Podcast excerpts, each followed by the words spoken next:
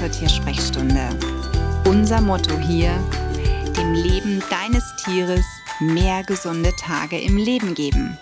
Ich bin Sonja und ich würde sagen, lass uns loslegen. Einen wunderschönen guten Morgen zur heutigen Episode der Tiersprechstunde.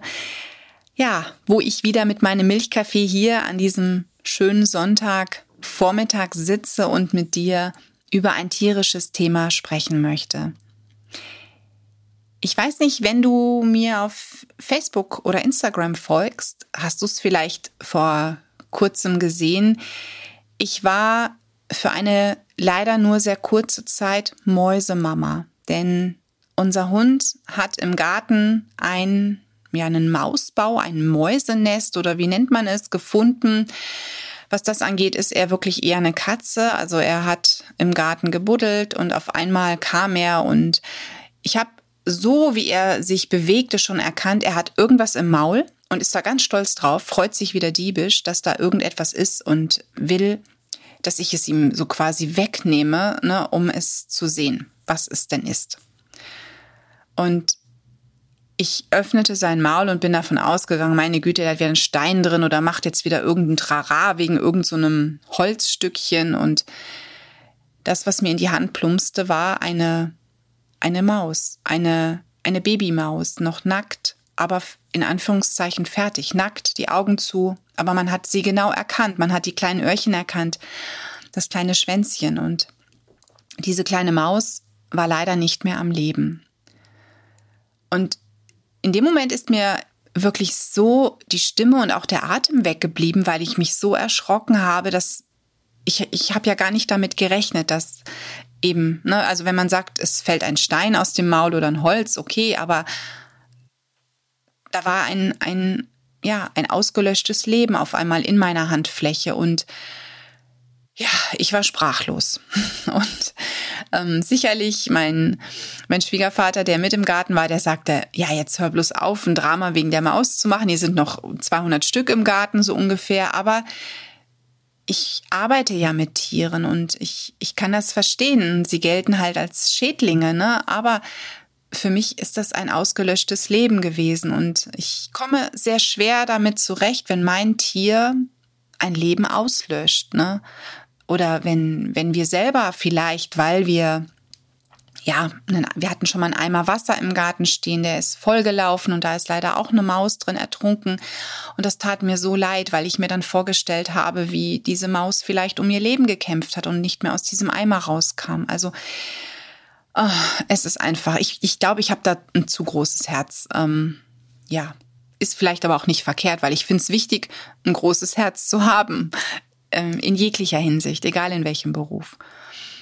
Ich habe dann die Maus bestattet, kam zurück und meine Tochter empfing mich und sagte, Mama, wir haben auch noch ein Problem. Und ich, ich habe dann zu ihr gesagt, ey, bitte, ich möchte jetzt keine Mausgeschichten mehr. Und dann sagt sie doch und hält mir eine, ihre Hand hin und in dieser Hand ist, ist im Prinzip fast die Maus, die ich gerade weggetan habe, nochmal, aber unangetastet, also ohne irgendwelche Ledierungen und lebendig, aber auch nackt und Augen zu. Und ich habe sie dann in meine Hand genommen, die wesentlich wärmer war, und die Maus bewegte sich und war wirklich quirlig und fiebte auch ein bisschen, wo ich mich schon gewundert habe, dass so eine kleine Babymaus, die noch nicht mal sieben Tage alt ist, schon solche Geräusche von sich geben kann. Wow, also ich habe so eine Mini, Mini, Mini Maus ähm, noch nicht so nah gesehen oder auch in der Hand gehabt.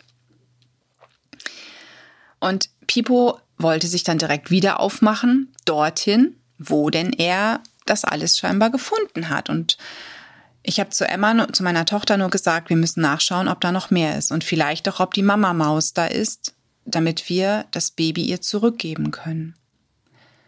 Wir haben dann das Loch gefunden, in dem wohl dieser Mausbau war.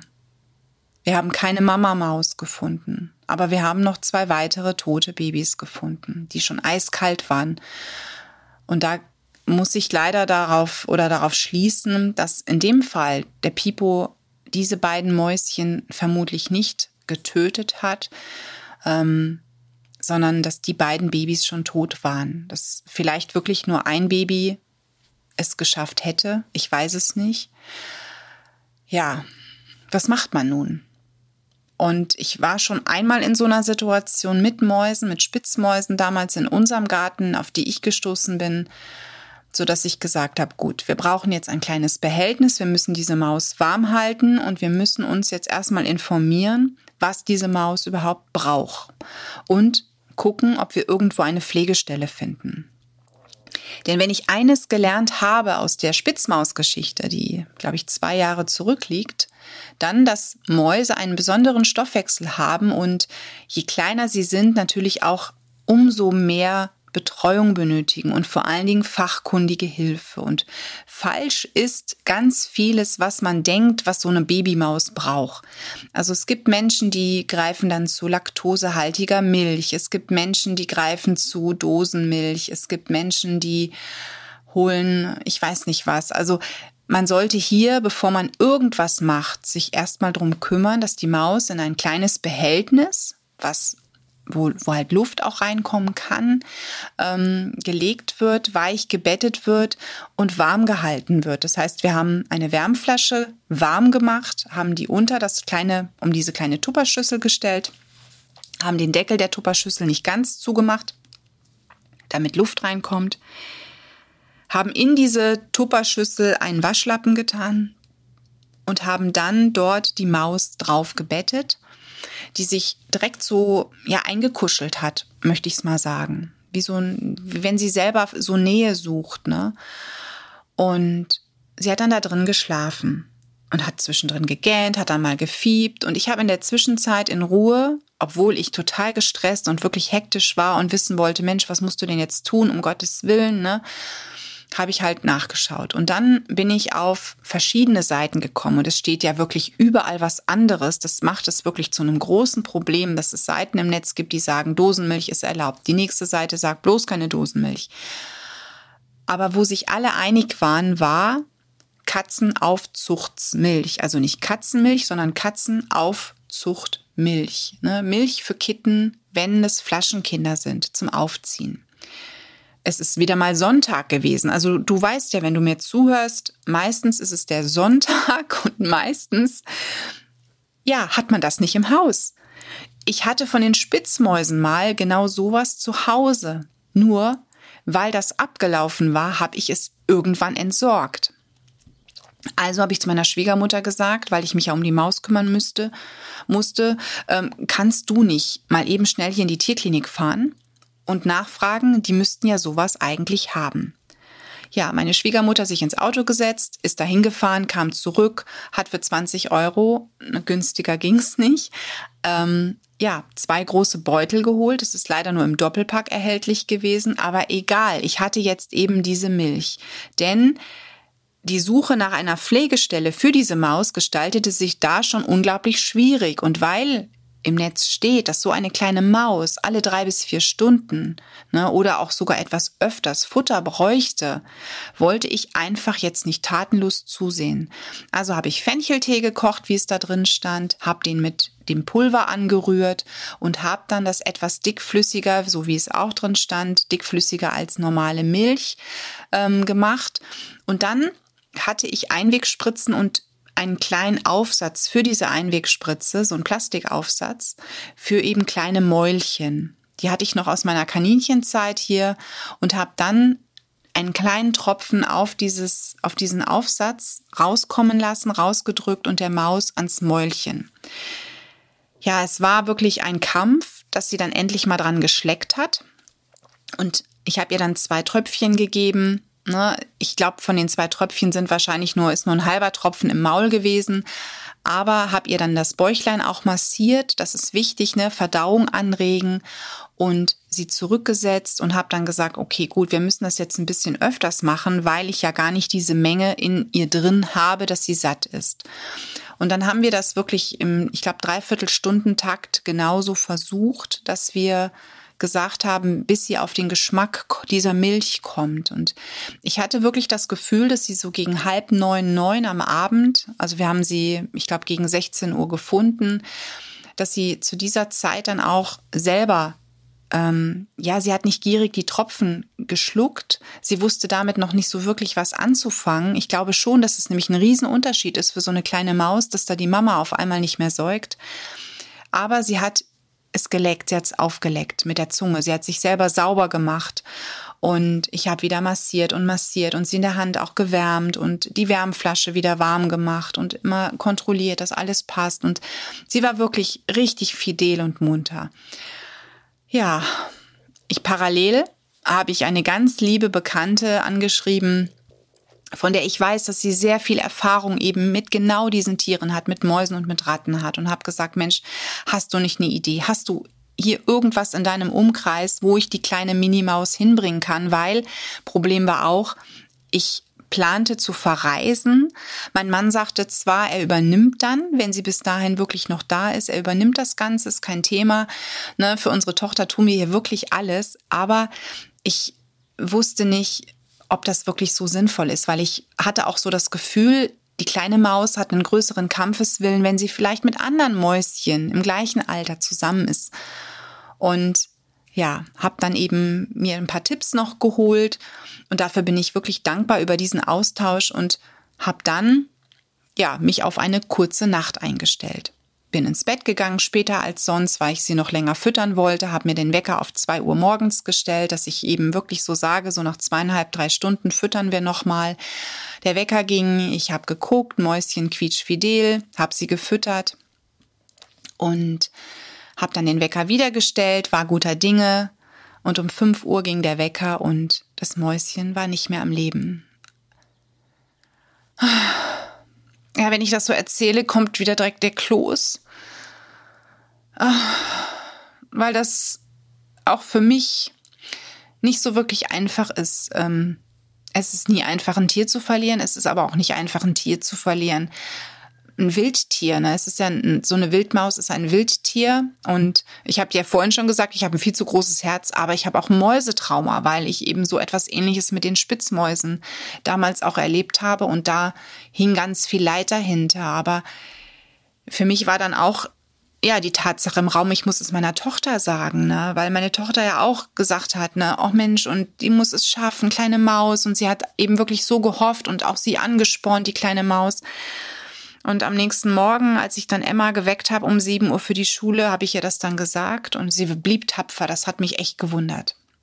Ich habe mir gedacht, meine Güte, nimm dir ein Beispiel an deiner Tochter. Deine Tochter, die hat das, ja, die ist tapfer und du bist da in der Früh schon um fünf am Heulen, als du das festgestellt hast. Aber sie hat das nur überspielt, denn sie ist dann zu meinem Mann gegangen, hat es ihm erzählt und hat dann auch geweint. Und ich habe dann mit ihr noch lange gesprochen. Ich habe zu meiner Tochter gesagt, weißt du, Emma, wir hätten die Maus auch direkt ihrem Schicksal überlassen können. Wir hätten direkt sagen können, dass diese kleine Maus es sowieso nicht schafft, weil sie viel zu klein ist, weil sie ihre Mama braucht, weil es sehr schwer ist, Mäuse oder überhaupt so kleine Wildtiere durchzubringen. Aber, habe ich zu meiner Tochter gesagt, und das ist wirklich etwas, woran ich glaube, was ich tief in meinem Herzen trage, wenn man es nicht versucht dann weiß man nie, ob es nicht doch geklappt hätte. Und wenn ich ein Tier seinem Schicksal überlasse, ne, also egal ob das ein Haustier ist oder ein Wildtier ist, dann weiß ich auch schlussendlich nicht, ob es gut ausgegangen wäre, denn manchmal geschehen ja Wunder. Und so haben wir alles versucht. Wir haben alles richtig gemacht, wir haben es versucht, aber es sollte nicht sein. Es sollte zumindest so sein, dass die Maus ein paar Stunden noch hatte und vielleicht gemerkt hat, da sind Menschen, die kümmern sich, die bemühen sich. Ne? Aber am Ende sollte sie wohl doch zu ihren Geschwistern. Und ich würde das jederzeit wieder tun. Und deswegen auch heute der Appell an dich, wenn du ein Wildtier findest, was Hilfe braucht, informier dich. Die meisten haben Handy dabei. Es gibt in vielen Orten Notstellen. Es gibt in vielen Orten Tierheime. Viele Tierheime nehmen zum Teil Wildtiere auf oder wissen zumindest, wo eine nächste Stelle sein könnte, zum Beispiel für ein Eichhörnchen, für eine Maus, für einen Maulwurf und so weiter. Also es gibt diese Stellen. Es gibt auch im Social Media große Gruppen, die genau für solche Wildtier-Notfälle Tipps haben. Da gibt es Dateien, da kann man sich schon mal einlesen. Aber Und da muss ich Vorsicht sagen, denn ich bin leider über so eine große Community zur, ja, als Mörderin möchte ich sie nicht beschimpfen, aber ich bin an eine falsche Person geraten, die nämlich in so einer Gruppe drin war, als Pflegestelle dort auch drin war und schlussendlich meine Spitzmausbabys in den Tod geführt hat. Ich habe Spitzmäuse gefunden. Ich habe hier im Garten was gemacht. Das war im Frühling. Das ist ein paar Jahre her. Ich glaube, zwei, drei Jahre ist es jetzt her. Und die Mama habe ich leider tot gefunden. Das heißt, die Mama hatte einen Unfall. Entweder ist sie von einem Tier gekillt worden, ich weiß es nicht, aber sie lag tot ganz in der Nähe. Und ich habe eben diese, ich weiß nicht mehr, ob es fünf Spitzmäuschen gewesen sind, gefunden ja, was machen wir jetzt? So, sie eingesammelt, ne, sie reingetan, informiert, ne, so schon festgestellt, oh Gott, Spitzmäuse haben einen noch besonderen Stoffwechsel, die müssen ein, alle ein bis zwei Stunden gefüttert werden und das eben auch in der Nacht, ne. Ja, ich war, ich war total durcheinander und mir wurde dann in so einer Gruppe dazu geraten, die in jedem Fall abzugeben. Und mein Mann und ich haben uns dann an dem Nachmittag, meine ich, noch auf den Weg gemacht und sind dann zu einer gefahren haben sie abgegeben, haben gedacht, so, die sind jetzt in guten Händen und wenn die ausgewildert werden, holen wir sie wieder und dann dürfen die auch hier in den Garten. Ich habe engen Kontakt dort zu dieser Stelle gehalten und ähm, am nächsten Tag bekam ich die Info, nö, sind alle noch putzmunter.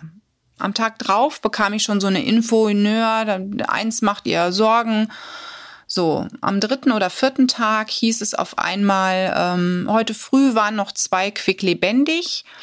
Ähm, Nee, waren noch drei quicklebendig, glaube ich, zwei hatten es nicht geschafft. Ähm, ich kann aber erst heute Nachmittag gucken. Ich bin heute zum Shoppen in Köln. Und ich meine, ich bin kein Spitzmaus-Spezialist, aber wenn überall steht, Spitzmäuse müssen alle ein bis zwei Stunden gefüttert werden, dann kann es nicht sein, dass um 10 Uhr mir jemand schreibt, ähm, heute früh, also 10 Uhr ist ja auch noch morgens, ne, ähm, war noch alles in Ordnung. Ich bin aber erst am Nachmittag zu Hause und dann kann ich erst weiter gucken. Da habe ich gedacht, ich, ich fall vom Stuhl. Und dann kam tatsächlich am Nachmittag die Information, dass äh, nur noch eine lebt. Und ich habe mich dann mit jemand anders in Verbindung gesetzt und die hat gesagt, Sonja, hol die da raus hol die da sofort raus. Ne? Die wird wahrscheinlich auch keine Chance mehr haben. Und ich bin dann tatsächlich nach der Arbeit dahin gefahren und habe die Maus geholt. Und ähm, ich habe hier um das Leben dieser kleinen Maus gekämpft, die die Augen schon auf hatte, die auch munter war, die Fell hatte und die Maus ist auch nachts gestorben. Und ich habe so geweint, ich war so verzweifelt, weil ich habe mir da Hilfe geholt ne? und ähm, dachte, mein Tier, mein Wildtier ist in richtig guten Händen. Und ich habe ich hab mir so viele Vorwürfe gemacht, weil ich mir in dem Moment gesagt hätte, naja, kaputt hättest du sie auch selber bekommen. Na, um es mal so zu sagen, so, so ist es ja auch. Ne? Also ich war wirklich enttäuscht, verzweifelt und das nagt auch immer noch an mir. Und darum hatte ich dann auch so ein Thema mit der Wildmaus. Was mache ich mit ihr? Und deswegen war ich dankbar, dass ich wirklich ein, eine Person kenne, die Katrin, wo ich gesagt habe, wenn Katrin sagt, geh, wende dich zum Beispiel an die Monika X oder an die Barbara Y, ne, so, dann hätte ich gesagt, okay, dann, dann vertraue ich, dann gebe ich ab, dann kann ich lösen. Aber ansonsten wäre das über so eine anonyme Gruppe wirklich schwer geworden, ähm, weil ich da eben schon einmal so schlechte Erfahrungen hatte. Ich habe aber damals eines gemacht, ich habe das den Administratoren gemeldet. Ich habe gesagt, ich möchte diese Person nicht vorverurteilen, aber es ist so viel schiefgelaufen und ich bin mir nicht sicher, ob diese Person wirklich in der Liste bleiben sollte, weil das ist grenzwertig. Und ob sie die Person wirklich geprüft haben, ob sie die auch kennen. Und ähm, die haben dann scheinbar ihr Verfahren auch umgestellt, denn es sind ganz viele nicht mehr drin in dieser Liste, die früher mal drin waren. Denn ich habe natürlich, als das mit der Wildmaus war, nochmal geguckt, gibt es jemanden in meiner Nähe mit Erfahrung zu Wildmäuschen und äh, habe da aber auch keinen gefunden. Aber meine Bitte an dich ist, auch wenn du jetzt sagst, oh Gott, dann mache ich das besser mal nicht mit solchen Gruppen, doch aber bleib dran, informier dich, frag nach. Du darfst nachfragen. Interessier dich für den Verbleib dieses Geschöpfes. Ne? Und im besten Fall bekommst du, bekommst du ja ein Happy End, eine Auswilderung vielleicht, so wie das unser, unser Meisen Baby auch hatte. Ne? Zwei Meisen hier im Garten, aus dem Nest. Ich sag ja, ich kann hier aus dem Garten, ich kann hier jedes Jahr irgendwas erzählen, wo ich immer schon denke, liebe Leute, ich möchte das nicht. Also wenn mein Mann oder meine Tochter ankommen und sagen, Houston, wir haben ein Problem, dann weiß ich, ich möchte davon gar nichts hören.